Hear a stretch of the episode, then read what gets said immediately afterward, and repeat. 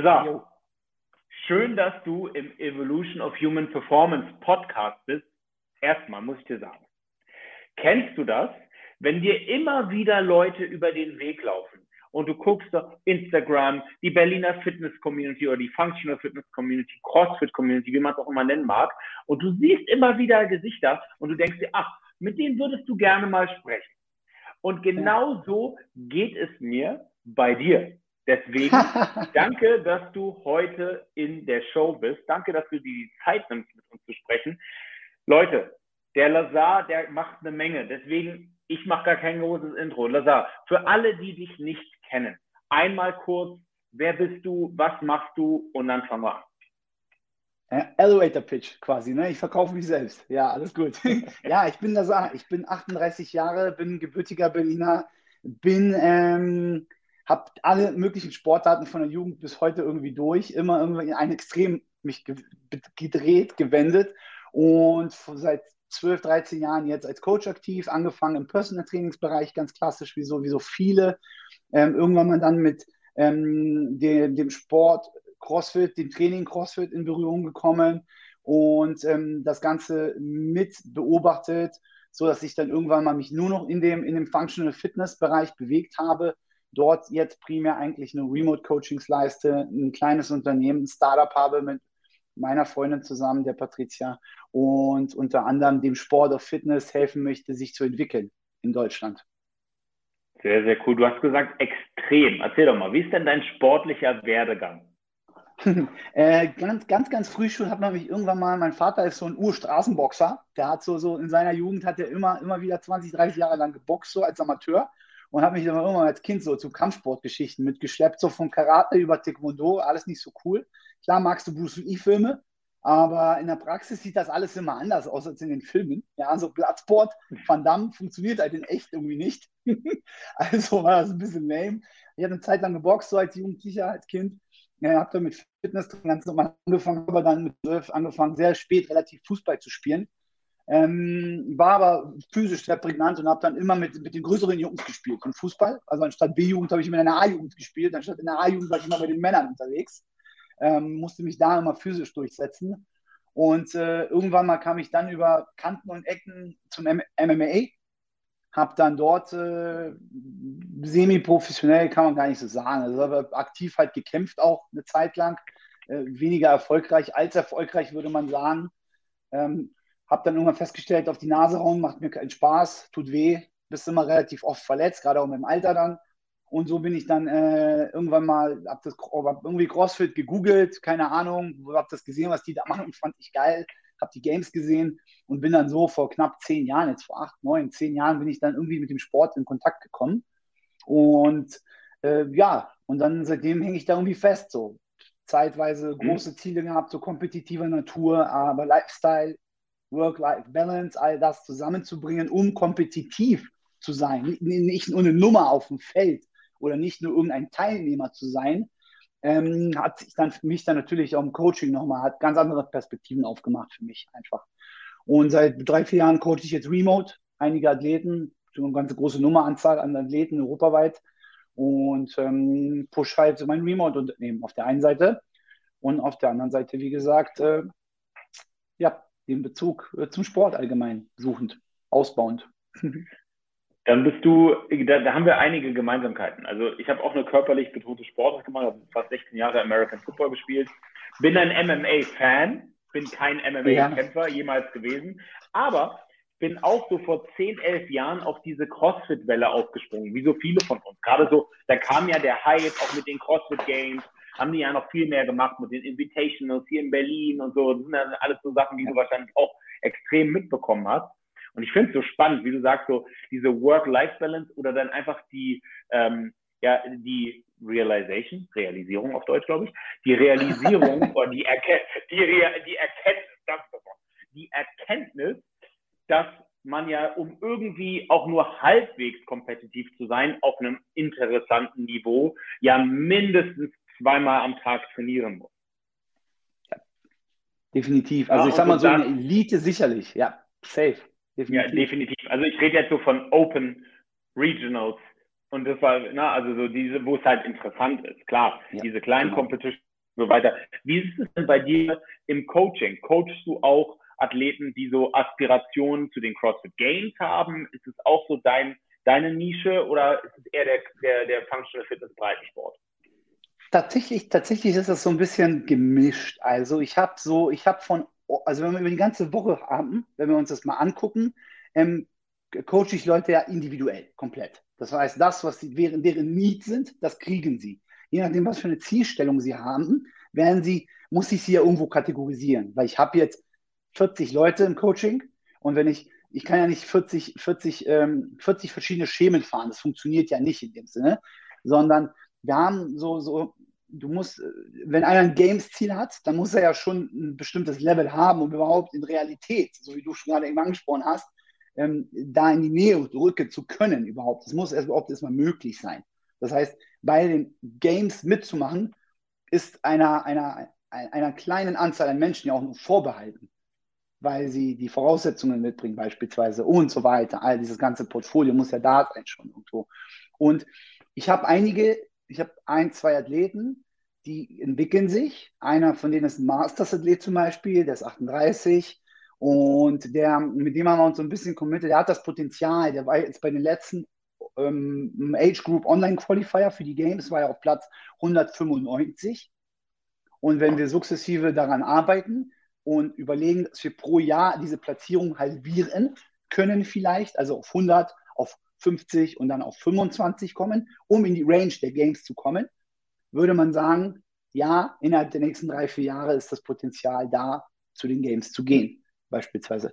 Auf der anderen Seite dieses kompletten Spektrums habe ich normale Clients, ganz normal, ein bisschen Krafttraining, gesund sein, sich bewegen, gutes Ausdauersystem haben und eher so die Work-Life-Balance pushen, dass man sagt, die musst du rausholen, musst ein bisschen die Handbremse anziehen, dass sie halt nicht zu viel tun einfach. Und ganz junge Athleten habe ich auch. Die sind so Anfang 20 beispielsweise. Also, okay. okay. Und da spielt dann das Thema, was du anfangs angesprochen hast, Fantasy und Reality, eine ganz, ganz große Rolle. So. Ja, wie, sieht denn ein, ja. wie sieht denn ein, wie sieht denn ein Lazar Reality Check aus? Ein Reality Check. Also, gibt es ein, glaube, ein, ein Assessment? es gibt ein Assessment, definitiv. Ähm, das Spektakuläre ist, wenn wir uns mit dem Sport of Fitness beschäftigen, dass das alles, was da stattfindet, in der Regel zum größten Teil ja Trainingsalltag ist. Für viele Sportler in diversen Disziplinen.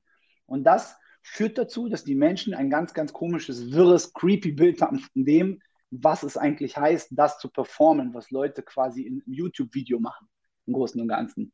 Und da muss man reingehen, äh, ganz gezielt und erstmal die Realität des anderen, der einem gegenübersteht, er, erfragen und versuchen zu verstehen, ob das, was sie eigentlich wollen und das Ziel, was sie uns immer quasi sagen, mir als Coach, hey, das sind meine Ziele, ob diese Ziele ähm, träumerische Ziele sind oder ob da noch eine, eine, eine reelle, sage ich mal, oder eine reale Basis drunter gesetzt sind. Zum Beispiel, was wünschst du dir im Sport? Und dann sagen sie, ja, ich würde gerne zu den Games gehen. Und dann sagst du, okay. Und Als Zuschauer. wäre gut, ja, wäre gut, ne? So, wäre auch schon Erfolg auf jeden Fall. Nee, aber dann kommt die nächste Frage dran. Und das ist relativ simpel, indem man ganz klar fragt. Und jetzt real? Und auf einmal kommt eine völlig andere Konstellation zustande. Und dann sagen sie, ja, ich würde gerne mal bei einem Wettkampf auf dem Podium stehen. Weißt du? Ja. Und dann ist, und dann ist ja, dann kann ich doch nur ganz offen und ehrlich fragen, sag mal, okay, welches dieser Ziele, von denen du jetzt gerade ersprochen hast, ist dein Traum und entspricht deiner Realität? Wirklich? Hm. Perspektive. Also lass, das, lass uns das mal, also wirklich, das, die Leute denken nicht drüber nach. So. Nein. Also, und das, das, ist, das, das ist das Krasse, finde ich, im Coaching, weil darauf basiert letztendlich auch die Akzeptanz und die, die, die Vertrauensbasis einem Coach gegenüber, zu verstehen, warum der Coach das mit einem macht, was er macht. Weil wenn ich nicht bereit bin dafür, zweimal am Tag zu trainieren, dann muss ich diesen Weg erst dahin ja aufbauen erstmal. Und viele denken, sie können einsteigen und machen What's Rich doing? Programming, so einfach das, was Rich Froning jeden Tag macht, das machen wir jetzt auch. Und dann kommen wir dahin. So. Ja, Doesn't work. Ist, ist, Geht nicht. Ist ja sein, ist, ist ja sein Verkaufsmodell. Also, ja. äh, ne, also ich, ich, komme aus dem Background, ähm, ich, ich, kenne Rich, ich kenne Matt, weil ich viel mit Chris Hinshaw zusammenarbeite von Aerobic Capacity, das ist einer meiner besten Freunde seit vielen, vielen Jahren. Deswegen kenne ich diese ganze Clique und deswegen weiß ich, dass das ja auch so das Modell ist. Ne? Du sagst, ey, du kannst das auch schaffen, mach das, was ich mache, beziehungsweise er sagt es ja nicht direkt, aber es ist so eine unterschwellige Marketing-Message. Aber wie du sagst, ähm, wenn du dir anguckst, was so eine Person, die ja, wenn du dir selbst die, also wenn du dir die, die, die besten Crossfitter aller Zeiten nimmst, dann ist Rich Froning, was Volumen angeht, ja auch nochmal eine ganz große Besonderheit von dem, was er abkasst. Und da ja. finde ich es ganz, ganz wichtig, dass es Coaches wie dich gibt, die sagen, ey, ähm, das geht nicht. Dieses Volumen, da, da, da erkältest du dich, weil dein Immunsystem sackt. Na? Also ja. so diesen Reality-Check machen. Ja, das ist, das ist unglaublich wichtig und ich weiß gar nicht warum. Vielleicht kannst du es mir erklären, warum es in der CrossFit-Szene so viele Menschen gibt, die sagen, ey, das kann ich auch. Das gibt es irgendwie, bei einem allgemeinen UFC-Fan gibt es das nicht. Der guckt sich die UFC am Samstag an und sagt, oh, oh, nächste Woche steige ich da auch in den Ring. Habe ich jetzt äh, äh, die Aspiration, da ein UFC-Fighter zu werden. Aber warum glaubst du, ist CrossFit so, so, so, so anfällig dafür? Das finde ich total spannend. Weil es, weil es nahbare Übungen sind, in der Regel. Weil, weil jemand, weil die Leute nicht greifen können, was es bedeutet, also das Ziel anders. Versuch, wir, was wir immer über Jahre hinweg versucht haben, ist, und es wird zu selten kommuniziert ist, dass man eine Definition findet für das, was der Sport von einem fordert. Also was ist das Anforderungsprofil im Großen und Ganzen? Was ist das Ziel des Sports? Und wenn wir jetzt den Sport of Fitness nehmen und sagen, was, was muss ich da eigentlich leisten? Dann muss ich ja quasi so lange wie möglich ohne Erschöpfung oder ohne die Muskel, ohne das absolute Muskelversagen in einem aeroben Setting mich im Rahmen von metabolischen Übungen bewegen. Unabhängig davon, dass beispielsweise von dem ganzen Konstrukt CrossFit, Functional Fitness, Sport of Fitness vielleicht 10 bis 15 Prozent der Kontraktionen im Rahmen dieses ganzen Wettkampfs maximale Kontraktionen sind. Also kann man ja sagen, wenn 85 Prozent davon metabolisch ist, ist es im Grunde genommen ein Ausdauersport. Oh ja, Die Leute, so, aber die Leute verstehen nicht, dass ich erstens unglaublich krasse Maximalkraftwerte mittlerweile brauche. Äh, 200 Kilo Backsquat Männer, 150, 160 Kilo Frauen beispielsweise, um überhaupt diese, diese, dieses, diese Schwelle des Muskelversagens aus einem anspruchsvoll, also aus dem klassischen, wie wir es im deutschen Trainingslehrebereich kennen, Muskelausdauer, Kraftausdauerbereich. Ich mache nur Air Squats beispielsweise in ein moderates Krafttraining verwandeln kann. Also das, was für mhm. uns Air Squats sind oder Wallboards, sind für Fraser oder Rich Froning 60 Kilo Front Squats oder Thruster beispielsweise. Und die Leute verstehen nicht, dass typische dynamische Kontraktionen, die im Rahmen, also Konzentrik und Exzentrik halt beinhalten, wie zum Beispiel den Thruster, dass dieses, diese, diese, diese Kontraktion in ein aerobes Setting gesetzt werden kann.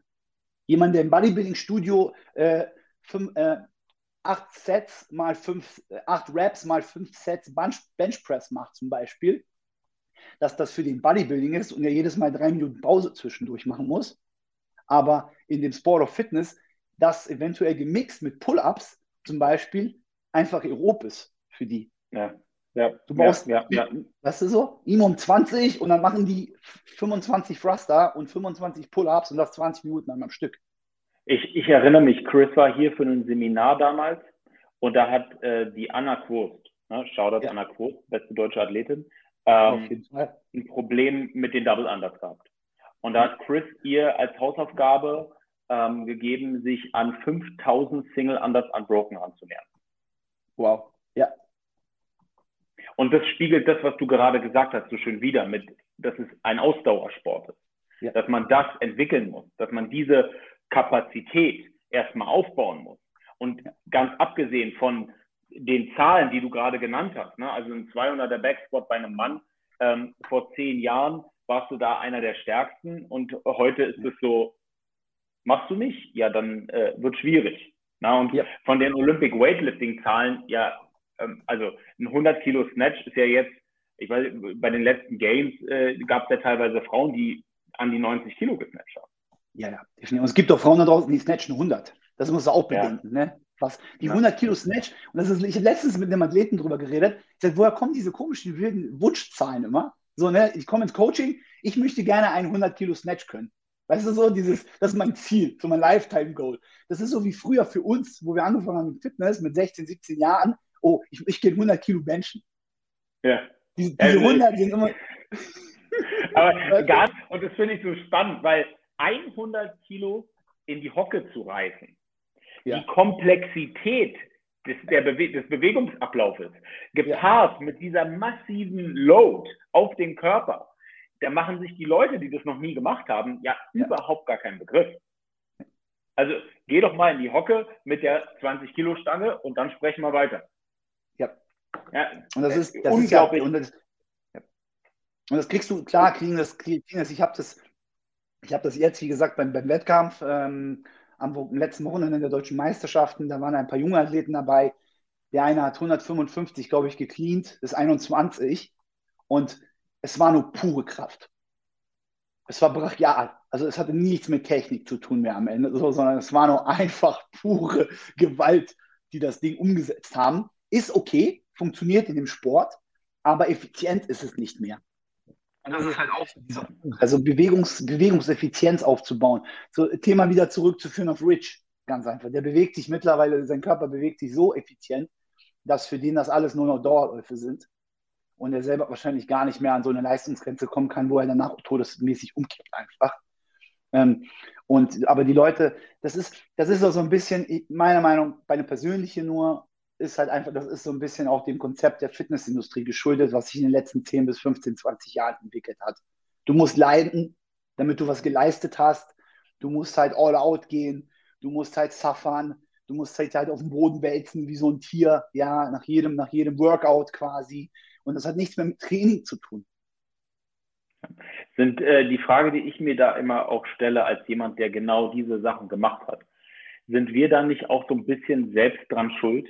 Einmal kritisch auch betrachtet, weil wenn man sagt, so, ne, wir sind eine, eine CrossFit-Generation, du und ich. Vor zehn Jahren, elf Jahren angefangen, äh, es kam die Welle, wir wollten alle irgendwie Jason Kaliper sein, wir wollten alle ähm, einen schnellen Fran haben, wir wollten alle ähm, am besten an irgendeiner Competition teilnehmen. Wenn äh, das Highlight des Jahres waren die Open.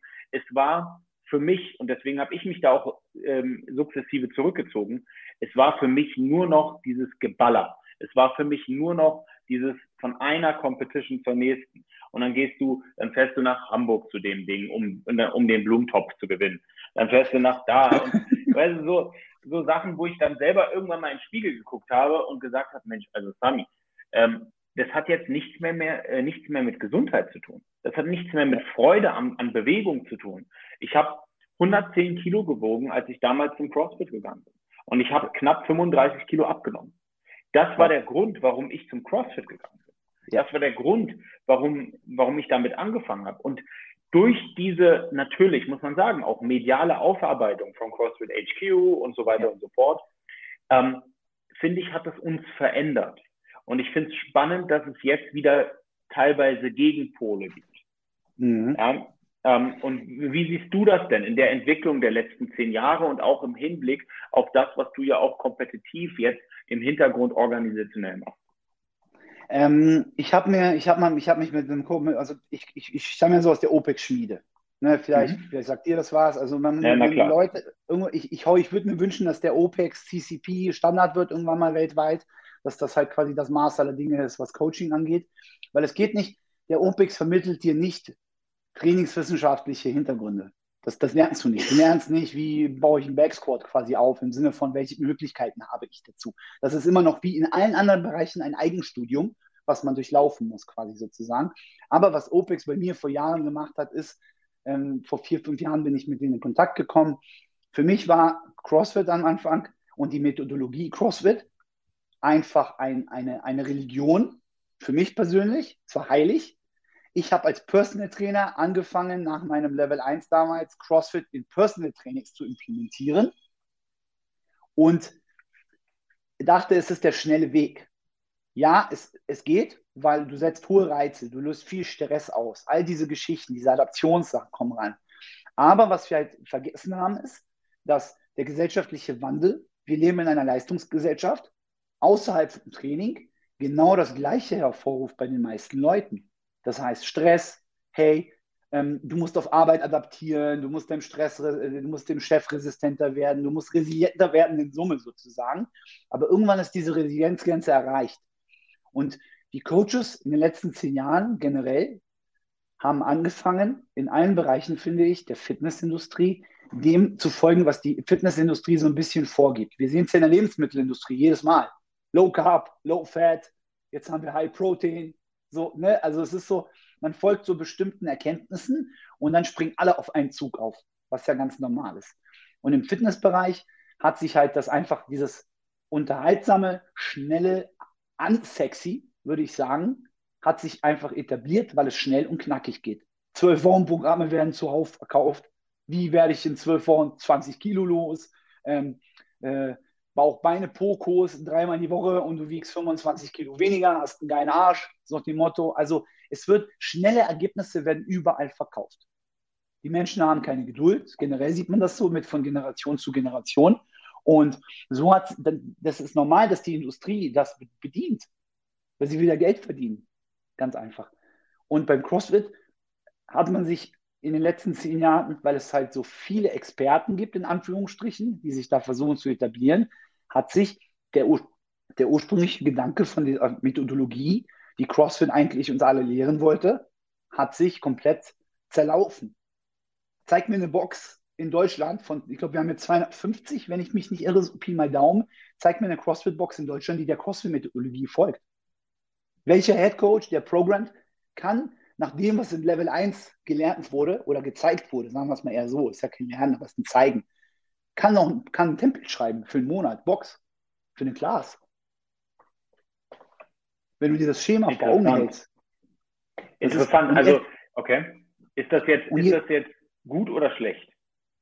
Ich finde, ich find, es individualisiert sich, ich finde es schlecht, weil das, was, was, das eine, was das eine Konzept ursprünglich sozusagen halt bewirken wollte, nämlich, dass diese konstant kommunizierte Varianz im Training in Kombination okay. mit High Intensity ausgeglichen wird. Das heißt, CrossFit war nicht ursprünglich jeden Tag hart ballern. Das war es nicht. Okay.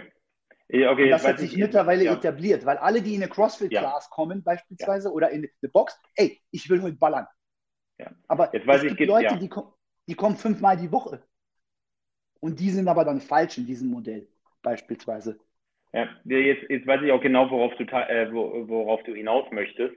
Ähm, mhm. Es ist weggegangen von, ähm, also es ist, es ist nur noch High Intensity Functional Movements Genau. Aber es sind nicht mehr across different time domains. Es ist schon gar nicht ähm, try different sports regularly. Ne? Also genau. davon ist man komplett weggegangen. Ich erinnere mich, vor zehn Jahren haben wir auch noch Purzelbäume und so in Workouts eingebaut. Ja, also ja. so Sachen, die man wirklich gar nicht mehr gemacht hat. Ja, das ist dann nur noch, ähm, es waren dann nur noch E-Moms, es waren dann nur noch äh, so Even-Odd-Sachen, einfach so Sachen, wo auch, weiß ich nicht, NC Lab nachtrainiert hat, hat man dann einfach ja. kopiert. Es waren dann einfach nur noch, äh, heute machen wir das Benchmark, dann diese Woche das. Ähm, da gebe ich dir vollkommen recht. Ähm, und das ist spannend, dass gar nicht mehr nach der äh, Methode gecoacht wird oder geprogrammt wird, sondern nur noch nach diesem Mode, nach dieser Modeerscheinung Competition. Wie versuchst, da, äh, versuchst du da äh, dem entgegenzuwirken in deinem eigenen Coaching. Und was mich interessiert, ist so diese Ambivalenz zwischen, du bist ja ähm, Mitorganisator einer Competition oder eines Verbandes einer Competition, Coach, mhm. aber gleichzeitig ähm, Menschen in einer Methodik, die dem eventuell entgegensprechen könnte. So diese Ambivalenz ja. finde ich ganz spannend. Oder es ist gar keine Ambivalenz. Ähm, man muss bedenken, also wir selber jetzt zum Beispiel, wenn, wir, wenn ich mein Coaching sehe und wenn wir beispielsweise unser Unternehmens-Instagram-Channel uns betrachten, so, wir versuchen auch so Input zu geben, halt so wirklich transparent, so wie wir das Ganze sehen und wie wir Leuten helfen können, auch auf eigenen Füßen, sich das so ein bisschen klar zu machen vor Augen. Ähm, es ist relativ einfach, den Leuten zu erklären. Nehmen wir mal an, du willst jetzt beispielsweise einen 5K-Run machen und du gehst raus, du läufst einmal, du musst ja einen Ist-Status erfassen, irgendwo Egal, was du machst. Ob es jetzt ein Kraftwert ist oder ein metabolischer oder ein Leistungsausdauerbereich, egal. Und dann erfasse ich diesen Ist-Wert und ich weiß, ich laufe meine 5 Kilometer in 25 Minuten, aber ich will besser werden. Und den dann näher zu bringen, du sagst, du kannst aber nicht jeden Tag 5K laufen und auch hoffen, dass du jeden Tag drei Sekunden schneller wirst. Du kannst, weißt du so, das, und jetzt müssen wir gucken, wo stehst du eigentlich? Und mittlerweile gibt es ja sehr gute Erkenntnisse, einfach erfahrungsgemäß. Wie baue ich einen Skill beispielsweise auf? Ja, ich kann, nur weil ich einen Barmuscle habe, totgeprügelt mit Chicken Wing und halber Schulter ausgekugelt einmal geschafft habe, erlaubt es mir nicht, quasi, dass ich permanent jeden Tag ad hoc diese Barmuscle ab so in der Form übe, sondern nur weil ich 180, 200 Kilo Backsquatten kann, bedeutet das nicht, dass ich jetzt aufhören muss, Air Squats zu trainieren, sondern die Basics und die Basis dieses Ganzen, was oben auf der, sag ich mal, oben in der Eisbergspitze schwimmt, alles, was unten drunter ist, weißt du so, wenn wir uns den Eisberg immer mal angucken, das müssen wir ins Training implementieren. Das ist unsere Aufgabe als Coaches, dass wir die Leute dazu zwingen und sagen, hör mal zu, Jetzt machst du Farmers Carries. Jetzt machst du Carry Holds. Jetzt machst du mal Plank Holds. Jetzt machst du mal Front Leading Rest Holds. Wall, Wall Walks. So, ne? Als die Wall Walks rauskamen bei den Open, dann äh, war so, okay, hm, ich habe gelacht, das ist geil, Alter. Meine Leute machen das 20 Mal in der Woche. Die machen 20 Raps jede Woche, beispielsweise. Es sind die Basics, die die Leute aufarbeiten wollen. Aufarbeiten müssen, sie aber nicht wollen, weil es ja lame ist. Es ist ja unfair. So. Ich hätte gern lieber, weißt du, warum? Ganz simpel. Ähm, ich habe mir MRAP 15, schöne Zeitdomain. Das ist so ein bisschen über dem Durchschnitt. Ne? Ich muss halt eigentlich gut pacen können. Und jetzt ist die Frage, warum lasse ich jemanden MRAP 15 machen, wenn ich weiß, dass er dieses MRAP 15 gar nicht konstant aufrecht halten kann? So. Mhm. Wenn ich weiß, er bricht ein ab, ab, ab Minute 8 und steht dann erstmal fünf Minuten von den restlichen acht Minuten rum, guckt in die Luft beispielsweise. Meine Aufgabe als Coach ist es ja dann, demjenigen halt genau das näher zu bringen.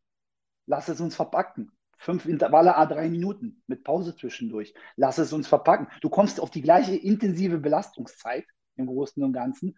Und ich glaube, dass in diesem Sport Intervalle einfach beispielsweise key sind, um erstens Pacen zu lernen, wo ist meine Leistungsgrenze, wo schufe ich mich ein. Und das ist etwas, was zum Beispiel im Boxen mir zu sehr fehlt einfach. Ja. Hm, spannend, spannend. Das, das den Leuten zu vermitteln. Die Art und Weise, wie gehst du eine bestimmte Dinge an. Mir, mir stehen Leute, das ist das Schlimmste, was ich finde, mir heutzutage ist, das ist wie Frontalunterricht mittlerweile geworden. Weißt du so, was man ja auch immer bemängelt hat über viele, viele Jahre. Man involviert die Leute nicht. Du stehst am Whiteboard, da ist irgendwas rangeschrieben und bei so einer Class oder so einem Gruppentraining, jetzt muss, muss nicht CrossFit sein oder Box oder Functional Fitness, sondern da steht jemand dran an der Tafel und der erzählt dir einfach, was da dran steht. Lesen kann ich auch. Was ich meine? Das, das so.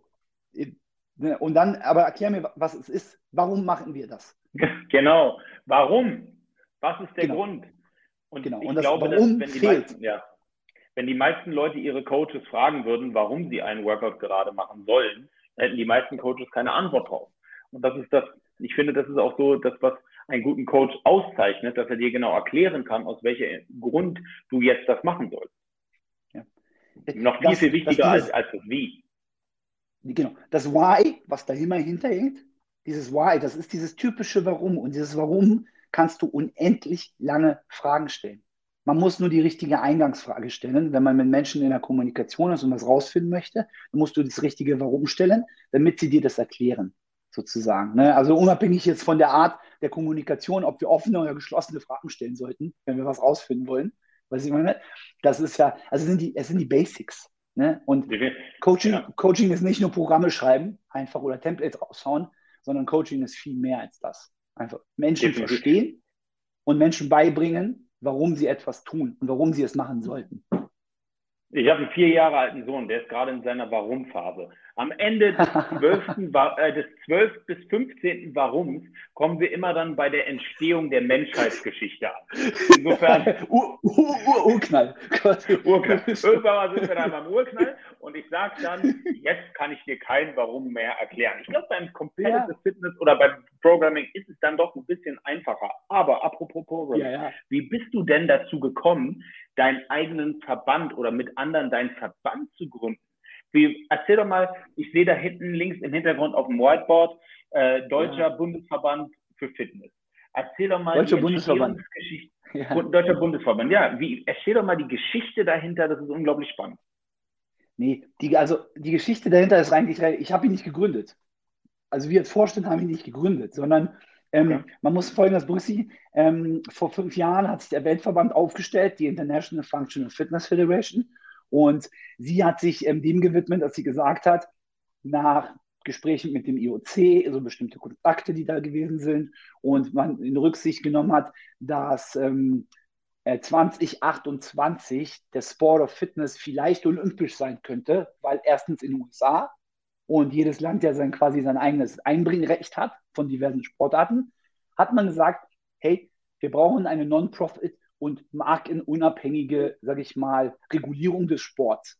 Das bedeutet, es müssen Standards geschaffen werden, etc. pp. Es muss halt quasi die Möglichkeit geben, dass, dass wenn der Sport olympisch wird, dass Athleten und Athletinnen in diesem Bereich äh, Teil des Olympischen Komitees sind, beziehungsweise Teil des, in Deutschland, des DOSB, also am Kaderstützpunkt auch trainieren können. Sportsoldaten, eventuell andere Bereiche, die werden bezahlt, für den Sport of Fitness sich vorzubereiten. Und in Deutschland hat sich der Verband vor 2018 gegründet hat äh, primär einfach mit der Gegebenheit, dass ähm, Athleten und Athletinnen bei den Weltmeisterschaften starten können. Also zuerst in London, dann in Schweden 2019, 20 war Corona, da gab es nur eine Online-Geschichte und jetzt 2021 geht es ja wieder nach Schweden live, jetzt im November und äh, für die Masters-Athleten im Dezember. Und ich war immer wieder dabei, ein Teil davon, also rein passiv immer. Ich habe in Schweden das Team begleitet, einfach als Zuschauer, als, als Begleiter, aber nicht als Akquisi äh, sozusagen nicht mit Akquisition des Teams, sondern einfach nur so. Und dann sind dort die ersten Gespräche 2019 entstanden. Ich hatte ein paar Ideen und dann haben wir uns letztes Jahr im August, äh, Juni vorher schon zusammengesetzt und haben gesagt, wie bauen wir das Ganze um und auf und pushen das mehr. Ne? So, ne, Patrizias Reichweite, meine Reichweite, die Reichweite von allen anderen, die Teil des Vorstandes sind, hat dazu geführt, dass wir mit einer positiven Message, glaube ich, und mit einer sehr positiven Idee ähm, das Ding massivst gepusht haben in den letzten zwölf Monaten. Bis zur deutschen Meisterschaft der funktionalen Fitness letztes Wochenende jetzt. Also am 25. 26. September war es soweit. Kann man bei YouTube streamen kann man sich angucken. Wir haben einen mega geilen Stream aufgestellt. Und äh, eins der Ziele mit dem Wettkampf war es, nicht nur diese Meisterschaft zu organisieren, sondern die Messlatte in Deutschland für alle Veranstalter einen Ticken nach oben zu schieben. Wir haben quasi den Weltrekord im Hochsprung einfach mal um 10 Zentimeter nach oben geschoben. Und jetzt ist es so, Leute, wenn ihr was Geiles auf die Beine stellen wollt, dann muss das, sollte das mindestens diesem Standard entsprechen. Einfach. Mhm. Ähm, was habt ihr anders gemacht? Äh, gib doch mal ein Beispiel. Also ich weiß, es war ein Bomben-Event, also erstmal Glückwunsch dazu, aber was war der mhm. Ansatz ähm, vom Programming her, von den Events her, was, worauf habt ihr geachtet, dass ihr euch da nochmal von der, ähm, von der Konkurrenz abhebt? Zum einen muss man sagen, das Programming ist indirekt beeinflusst durch die Anforderungs, sage ich mal, Standards der IF3. Die IF3, mhm. also was wir wissen müssen ist, wenn der Sport olympisch werden soll, dann können wir nicht das Konzept der CrossFit Games verfolgen, welches auf Unterhaltung ausgelegt ist und, sage ich mal, der, der, der, der, wie soll man sagen, der Befriedigung von einer großen Masse an Menschen, die das beobachten und gucken, so mhm. als Event, sondern wie kann man das integrieren in einem olympischen Ablauf? Und da funktioniert Random nicht. Denn kein Sport funktioniert random, so gesehen, sondern ein Sport funktioniert dahingehend auf höchstem Level immer nur dann, wenn alle Athleten Chancen- und Fairnessgleichheit gewährt ist. Das bedeutet, alle können sich auf das vorbereiten, was ansteht im Endeffekt. Und das haben wir ja unmittelbar in Deutschland implementiert, dass wir gesagt haben, zum Beispiel jetzt, immer wenn es einen Wettkampf gibt oder eine, sage ich mal, eine Qualifikationsphase in dem Sinne, wie zum Beispiel unsere Landesmeisterschaften oder Regionalmeisterschaften in der Verbandsstruktur, das bedeutet dann, sechs bis acht Wochen vorher werden diese Tests, die quasi abgerufen werden und abgefragt werden, werden ja schon bekannt gegeben.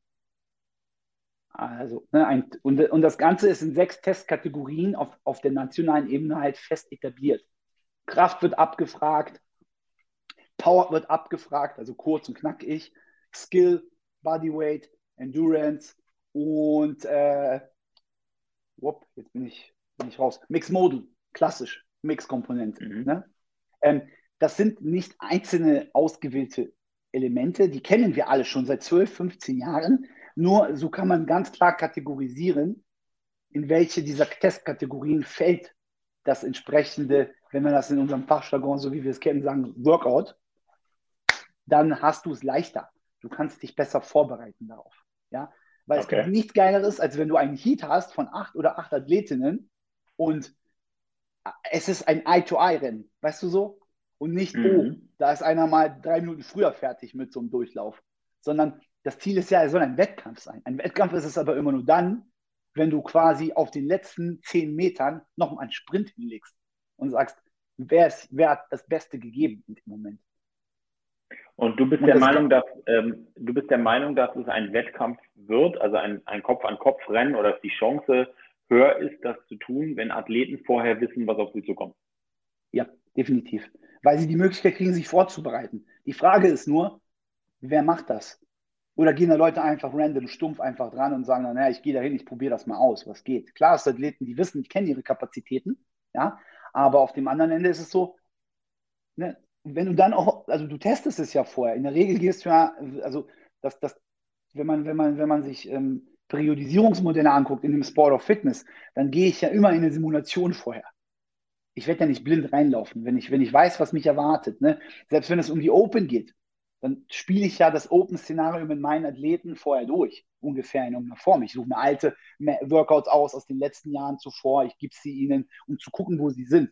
Wenn es um den German Throwdown zum Beispiel als Event geht, gucke ich mir die letzten Jahre an, was haben sie geprogrammt und gebe denen das und mache eine Simulation mit denen, um zu gucken, wo sie stehen, wie covern sie, worauf müssen wir Wert legen, vielleicht im Warm-up ein bisschen mehr oder am besten strecken etwas, weißt du so. Und so ist es bei diesen Elementen. Und wenn ich, wenn ich weiß, das fällt mir schwer, da kommt ein komplexer Skill-Test dran und ich kann es nicht, habe die Zeit, mich aber darauf vorzubereiten, dann hebst du das Gesamtleistungslevel eines kompletten Events an.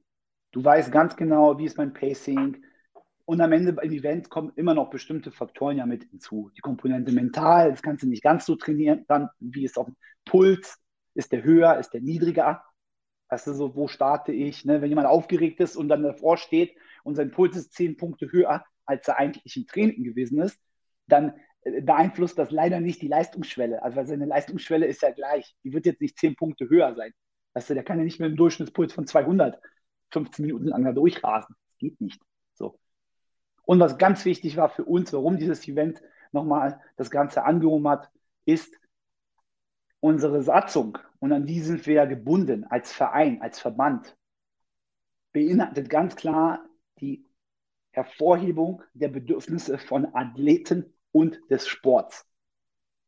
Ich stelle mich nicht hin als Veranstalter und sage, ich, ich, ich habe ein Budget und ich muss gucken, dass sich dieses Budget für mich gut aufteilen lässt und ich davon partizipiere am Gewinn oder was rausschöpfe für mich, was jetzt nicht heißen soll, dass jeder Veranstalter da draußen ausschließlich auf seinen Gewinn bedacht ist. Wir wissen, dass diese Events teilweise sehr wenig Marge haben. Ne, da bleibt nicht viel übrig, so gesehen. Und es ist ein großes Team an Menschen notwendig, um solche Events überhaupt auf die Beine zu stellen. Unser Gedanke der Gemeinnützigkeit des Non-Profits hat dazu geführt, dass wir 100 Volunteers hatten, dass da 50 Athleten auf dem Floor waren, 50 Begleiter, Zuschauer, dass wir Support gekriegt haben von, von einer großen Fitnessindustrie, von einer Kette ähm, und damit die Möglichkeit hatten, die Qualität extrem hoch anzusetzen. Warm-up-Bereich mega ausgestattet, einfach alles, was später auf dem Floor repräsentiert werden muss oder abgerufen werden muss, wurde im Warm-up-Bereich zur Verfügung gestellt. Das hast du manchmal nicht, leider. Wie soll ich mich dann warm machen, adäquat für das, was ich, für was ich competen soll? Auf der anderen Seite, dass ganz klar getrennt ist, der Bereich Athleten, Volunteers, Zuschauer. Punkt. Die Volunteers sollen den Athleten nicht auf den Keks gehen. Die Athleten sollen den Volunteers nicht auf den Keks gehen. Ja? Judges, TOs, Technical Officials, wie wir sie nennen, haben ihren Ruhebereich. Das sind alles Dinge, die massiv, glaube ich, miteinander reingespielt haben einfach. Spannend. Und du bist also der Meinung, dass der Sport of Fitness olympisch werden sollte. Ähm, warum sollte er das? Weil ich finde das, ich finde das bei so Mix-Sportarten immer sehr, sehr spannend. Ähm, zu sagen, okay, ich mache jetzt den MMA olympisch, ich mache jetzt äh, den Sport of Fitness olympisch. Ja, aber da ist doch Gymnastics enthalten, da ist doch Rowing eventuell. Also äh, äh, brech noch mal eine Lanze dafür, warum eine Mixed-Sportart olympisch werden sollte. Warum ist äh, Zehnkampf bei Olympia seit 100 Jahren? Blöde Gegenfrage, ich weiß. Ne? Ähm, vieles bei Olympia passiert aus Tradition. Wir sehen aber, dass Olympia oder das olympische, der olympische Gedanke ja mittlerweile sich entwickelt und bestimmte Sportarten ja auch wegbrechen, weil das Interesse daran verloren geht. Ähm, am Ende ist das ganze Konzept Olympia, ich glaube, immer die Speerspitze des Sports für alle Athleten und Athletinnen, weil ich trainiere nicht von Jahr zu Jahr auf eine Weltmeisterschaft hinaus oder auf eine Landesmeisterschaft oder irgendwas, was, was greifbar ist, sondern ich brauche schon einen richtig krass konkreten Plan, um einen Vierjahreszyklus zu folgen. Weil ich trainiere nicht von heute auf morgen, sondern ich trainiere für vier Jahre in Zukunft. Da will ich meinen Peak haben. Das ist auch eine Kunst im Training, jemanden so zu entwickeln, dass er dann dort halt wirklich auf seinem Peak ist. Auch für Coaches ist das eine ganz großartige Kunst, äh, mit einer Herausforderung auch. Und für den Sport ist es so, mh, mm, wenn wir den Sport of Fitness professionalisieren wollen, dann müssen die Top-Athleten oben auf dem höchsten Level auch alle davon leben können, in irgendeiner Form. Ähm, auf der anderen Seite ist es so, ich habe stark das Gefühl, dass der Nachwuchs so ein bisschen jetzt zu kurz kommt in dem Sport, weil wir zum Beispiel in Deutschland nicht die gleichen Umstände und Möglichkeiten hatten wie in den sportgeförderten Ländern. Also lass uns nach Norwegen gucken, Skandinavien allgemein, lass uns nach äh, in die Staaten gucken, lass uns in die, in die, in die russischen oder Ostblockländer gucken, beispielsweise. Und da hat Sport einen ganz anderen Stellenwert als bei uns. Und es kann sehr gut passieren, dass früher oder später in Deutschland, das ist nur die Gefahr, die ich sehe, dass wenn wir nicht eine Möglichkeit schaffen, womit jüngere Athleten und Athletinnen gefördert werden oder in den Kontakt kriegen mit diesem Sport, dass dieser Sport auch für uns dann aussterben wird. Wir werden es niemals quasi zu den CrossFit Games schaffen, so gesehen. Ne? Mhm. Als, äh, weil, weil, wir einfach, weil wir einfach zu wenig haben. Also Adrian Mundwieler hat das mal gesagt. Er ist sehr überrascht darüber, warum wir in Deutschland bei so vielen Menschen und so vielen aktiven Athleten und Athletinnen keine, keine Dichte haben. Vergleich ja, Schweiz. So, das, ist, das ist eine Frage. Woran liegt es? Wird hier das ganze Thema falsch aufgerollt? Wird es falsch kommuniziert? So, oder woran liegt das? Ne? Oder, es ist einfach nur, oder es ist einfach nur Zufall. Ja, das kann auch sein. So wie, so wie die isländische Faszination für CrossFit und die Top-Athleten im Vergleich zu 500.000 Einwohnern, wie viel CrossFit-Champions die haben. Also vielleicht ist ja. es manchmal Zufall. Aber ich glaube, Island ist, glaube ich, kein Zufall. Wenn man sich die Geschichte von Island anguckt, ich meine, die wurden ja die schwächsten Menschen wurden ja ausradiert dort über Jahrzehnte und Jahrhunderte. Quasi von den, weißt du, so von der Barbarei und von den Wikingern, Alter. Die sind da hingegangen und nur die Stärksten haben überlebt. Also die Isländer haben es definitiv im Gehen irgendwo so. Ne? Die sind ich, einfach massiv. Da muss ich dir eine Anekdote erzählen. Ich sitze mit ja. Katrin Davids, ich sitze mit Katrin Davids im Auto und dann stelle ich ihr genau diese Frage. Und dann sage ich zu Katrin, wieso ist es denn so, dass so viele Athleten es aus Island zu den CrossFit Games schaffen. Dann dreht sie sich vom Vordersitz zu mir um und sagt, weißt du, Sami, ähm, wenn wir klein sind, dann bekommen wir so eine kleine dunkle Wurzel zu essen, regelmäßig. Und ich so, was? Und die so, nein, ist doch nur Zufall, wir arbeiten hart. Ja. So, aber es war für mich so absurd, dass ich diesen ja. Scheiß mit dieser Wurzel fast geglaubt hätte. Und ja, deswegen die Frage, ist es, ist es Zufall? Klar, du sagst Genetik, aber dann würde es ja bedeuten, dass die Germanen nicht stark genug waren. Ja, also Ne? Deswegen, ja, ja. deswegen ist halt die Frage, äh, ist, es, ist es das Coaching ist es, oder ist es am Ende einfach nur Zufall? Man weiß es nee, nicht. Aber was man. Du, ich, Mentalität vielleicht, Kultur, was ist. Also es ist ja nicht nur Island, ich sage, es ist auch Neuseeland, wenn du dir das anguckst. Weißt du, was ich meine? Also verschiedenste Gründe. Ich glaube, es sind, man, man wird es man wird's irgendwann mal vielleicht mal wissen, aber es sind halt wirklich so die brillanten Zugfälle, die du jetzt genannt hast. Auf jeden Fall. Aber da arbeitest du ja als Coach und als Verbandsvorstand hart daran, dass dieses Niveau hier in Deutschland weiter aufgebaut wird. Und dann die Frage, wenn Leute sich informieren wollen, Lazar, über dich, was du tust, ähm, über deine ja. Arbeit, wo können sie dich finden?